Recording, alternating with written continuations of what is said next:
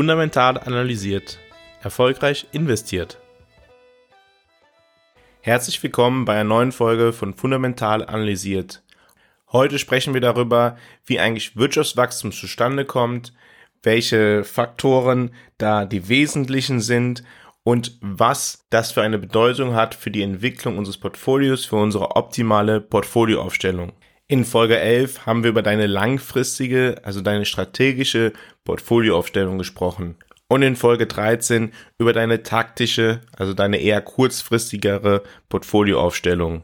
Dabei haben wir auch über deine Erwartungen an den Kapitalmarkt gesprochen. Und Erwartungen an den Kapitalmarkt sind oftmals determiniert durch die Erwartungen zur wirtschaftlichen Entwicklung einzelner Länder oder ganzer Gesellschaften. Daher ist ein Verständnis davon, wie Wirtschaftswachstum zustande kommt, für jeden Anleger wichtig.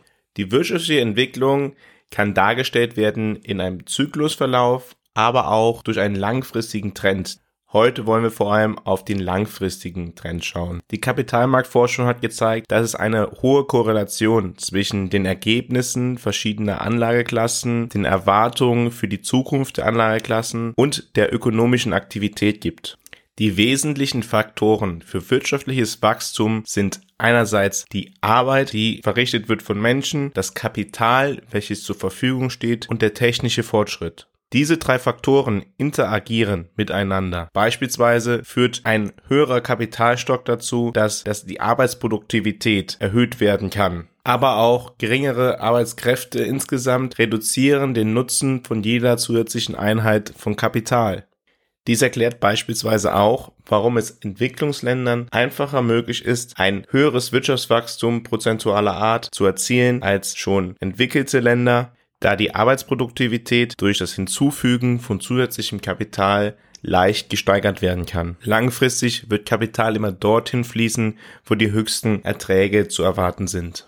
Wenn es also einen Ort gibt, an dem die Bevölkerung sehr jung ist, ein sehr großes Arbeitskräfteangebot vorherrscht und die Bevölkerung auch sehr gut ausgebildet ist, nur das Kapital fließt, dann wird die Rendite, die das Kapital dort erzielen kann, vermutlich deutlich höher sein, als in einem Land, in dem es schon einen großen Kapitalstock gibt. Die Faktoren Arbeit, Kapital und technischer Fortschritt bestimmen also langfristig das Trendwachstum. Allerdings gibt es auch etwas, was wir exogene Schocks nennen, die auch das Trendwachstum beeinflussen. Beispielsweise sei da genannt die Veränderung der Politik. Eine wachstumsorientierte Politik inkludiert gewöhnlich eine Finanzpolitik, die Wachstum stimulieren soll, eine Politik, wo es wenige Eingriffe in den privaten Sektor gibt, wo der Wettbewerb in der Wirtschaft mithin des privaten Sektors gefördert wird, wo die Infrastruktur aufgebaut wird, wo das Humankapital, also die Ausbildung der Menschen im Land unterstützt wird und niedrigere Steuern gesetzt werden. Wenn es also in diesem Bereich große Veränderungen gibt, in welche Richtung auch immer, spricht man von einem exogenen Schock, welcher auf die Politik zurückgeht. Eine andere Form von exogenen Schocks stellen tatsächlich neue Produkte und Technologien dar. Die Erstellung oder die Anpassung von neuen Produkten, von Märkten, Technologien, die fördern das potenzielle Wachstum. Denken wir zurück an die Erfindung des Autos, des Telefons, der Eisenbahn und im letzten Jahrhundert die Erfindung des Computers oder der Beginn des Internets. Alles hat wesentlich dazu beigetragen, dass wir auf heute auf einem höheren Wohlstandsniveau leben, als es die Menschen vor 50 Jahren getan haben. Und genauso können wir über die zukünftigen Entwicklungen denken, über Smartphones, über Satelliteninternet oder andere Formen der Digitalisierung, die uns in Zukunft noch bevorstehen. Auf der anderen Seite können geopolitische Konflikte das potenzielle Trendwachstum reduzieren. Wenn die Faktoren Kapital und Arbeit nicht mehr so leicht fließen können wie zuvor, dann wird es nicht zu dem optimalen Tre Wachstum kommen, welches man vorher im Trendwachstum angenommen hat. Auch die Verfügbarkeit von Ressourcen zur Produktion von Gütern wird eingeschränkt. Daher kann man beispielsweise jetzt durch den russischen Einfall in die Ukraine davon ausgehen, dass das Weltwirtschaftswachstum in der seiner Trendrate durchaus beeinträchtigt wird. Je länger der Konflikt anhält, wahrscheinlich umso stärker. Oder blicken wir auf Naturkatastrophen. Diese sind kurzfristig natürlich ein Desaster. Die Produktionskapazität kann nicht mehr vollkommen ausgenutzt werden. Gegebenenfalls sind Anlagen zerstört, sind Menschen gestorben. All dies hat natürlich wirtschaftliche Effekte. Im langfristigen Blick kann es allerdings zu einem stärkeren Wirtschaftswachstum führen, in der Form, dass alte Anlagen ersetzt werden durch effizientere. Und als letzten exogenen Schock möchte ich hier noch die Finanzkrisen nennen. Das globale Finanzsystem ist ein Kanal zur effizienten Nutzung der verschiedenen Ressourcen. Finanzkrisen entstehen, wenn die Marktteilnehmer das Vertrauen in die Fähigkeit oder vielleicht auch die Bereitschaft anderer verlieren, die eingegangenen Verpflichtungen zu erfüllen, dann aus, als Reaktion keine Finanzmittel mehr bereitstellen. In der Folge kann sich so eine Finanzkrise sowohl auf das Produktionsniveau auswirken als auch auf die Trendwachstumsrate. Fassen wir also noch einmal zusammen. Die wesentlichen Faktoren für das Wirtschaftswachstum sind die Inputs, Arbeit und Kapital sowie der technische Fortschritt. Dazu können exogene Schocks kommen, welche das Trendwachstum verändern. Und nun möchte ich dazu kommen, warum ich der Überzeugung bin, dass der demografische Wandel für Deutschland zu einem großen Problem werden könnte. Deutschland ist eines der ältesten Länder der Welt alt in Bezug auf das Durchschnittsalter der Bevölkerung. Verschiedene Statistiken sehen Deutschland entweder als das zweitälteste oder das dritt- oder viertälteste Land der Welt. In jedem Fall ist das Durchschnittsalter schon über 46 und damit deutlich höher als das Durchschnittsalter von anderen Industrienationen, wie beispielsweise von Großbritannien oder den Vereinigten Staaten von Amerika, welche beide ein Durchschnittsalter in der Bevölkerung von unter 40 Jahren haben. Die Bevölkerung ist teilweise von fast zehn Jahre im Durchschnitt jünger. Wenn man noch über die Industrieländer hinausschaut, blickt man beispielsweise auf Südamerika, stellt man fest, dass das Durchschnittsalter dort deutlich niedriger ist, in vielen Ländern deutlich unter 30. In afrikanischen Ländern beträgt das Durchschnittsalter oftmals sogar weniger als 20 Jahre. Wir erleben also in der aktuellen Welt große demografische Veränderungen. Das Bevölkerungswachstum ist in einigen Ländern massiv und andere Länder schrumpfen. Dies hat natürlich auch Auswirkungen auf das Arbeitskräfteangebot, welches eine Gesellschaft, welches ein Staat machen kann. Wenn es weniger Menschen im Erwerbsalter gibt, wird es auch weniger Menschen geben, die in diesem Land arbeiten. In Deutschland haben wir die Situation, dass es seit dem Pillenknick zu einer deutlichen Senkung der Geburtenrate gekommen ist. Und dass wir jetzt in den nächsten Jahren in die Situation kommen, dass die Alterskohorte, die noch besonders stark war, also noch bevor dem Pillenknick geboren wurde, nun aus dem Erwerbsleben ausscheiden wird. Das heißt, dass das Arbeitskräfteangebot in Deutschland sinken wird. Wir haben in den letzten Jahren schon oftmals Berichte über den Fachkräftemangel von Seiten der deutschen Wirtschaft gehört.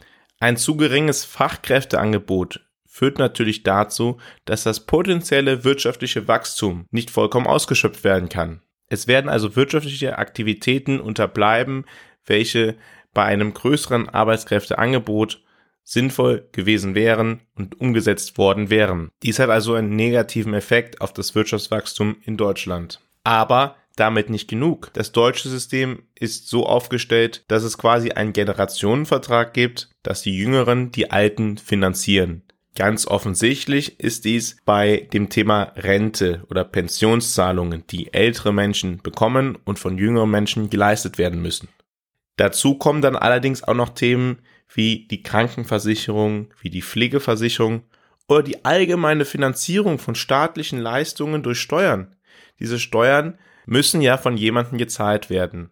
Und blickt man auf die demografische Entwicklung in Deutschland, dann stellt man fest, dass ohne Netto-Migration die Anzahl der Erwerbstätigen in Deutschland von aktuell knapp 43 Millionen Menschen auf bis zu unter 28 Millionen Menschen im Jahre 2060 sinken wird. Das heißt, dass viel weniger Schultern viel mehr zu schultern haben.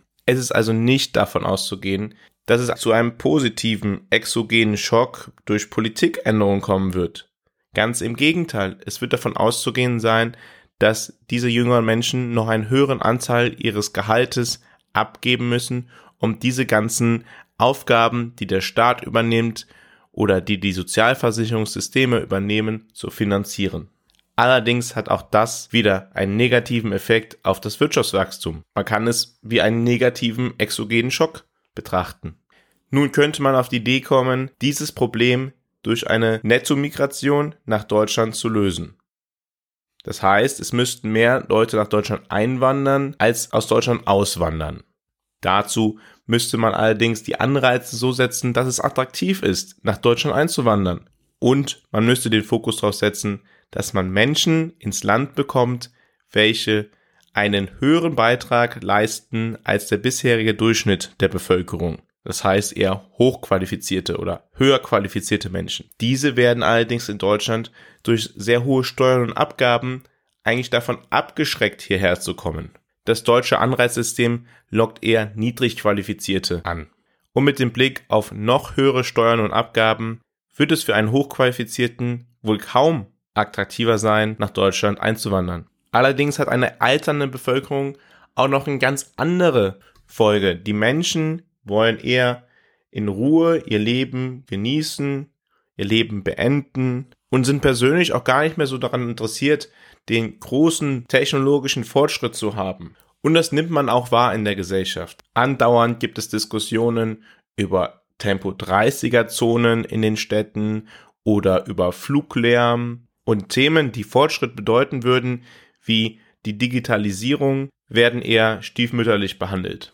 Diese ganzen Faktoren kombiniert mit der Möglichkeit, die insbesondere durch die Corona-Pandemie jedem offenbar geworden ist, dass viele Tätigkeiten, die aus Deutschland her erbracht werden, auch von jedem anderen Ort der Welt erbracht werden können, weil sie einfach digital erfolgen, führt meiner Meinung nach dazu, dass Deutschland ein massives Arbeitskräfteproblem bekommen wird und damit natürlich auch die Finanzierung von den ganzen staatlichen Aufgaben, die Deutschland sich selbst ausgewählt hat, sowie der riesige Sozialsektor, den es in Deutschland gibt, schwieriger wird. Allerdings betrifft dies nicht nur Deutschland, Deutschland zwar in besonderem Maße, aber auch andere EU-Staaten weisen ein hohes Durchschnittsalter auf. Unter den 40 ältesten Staaten der Welt finden sich fast nur EU-Staaten. Das war der heutige fundamental analysierte Kommentar. Schön, dass du wieder dabei warst. In der kommenden Woche wollen wir uns noch einmal mit dem Thema Erwartungen an den Kapitalmarkt beschäftigen. Ich freue mich, wenn du auch dann wieder dabei bist. Ebenso freue ich mich natürlich, wenn du diese Folge jemanden empfehlen würdest, der auch Interesse daran haben könnte, diesen Podcast zu hören. Und wenn du ganz lieb bist, kannst du auch noch eine Bewertung für den Podcast dalassen. Das würde mich auch sehr freuen. Bis zum nächsten Samstag wünsche ich dir eine gute Woche und verbleibe wie immer mit einem fundamental analysiert, erfolgreich investiert.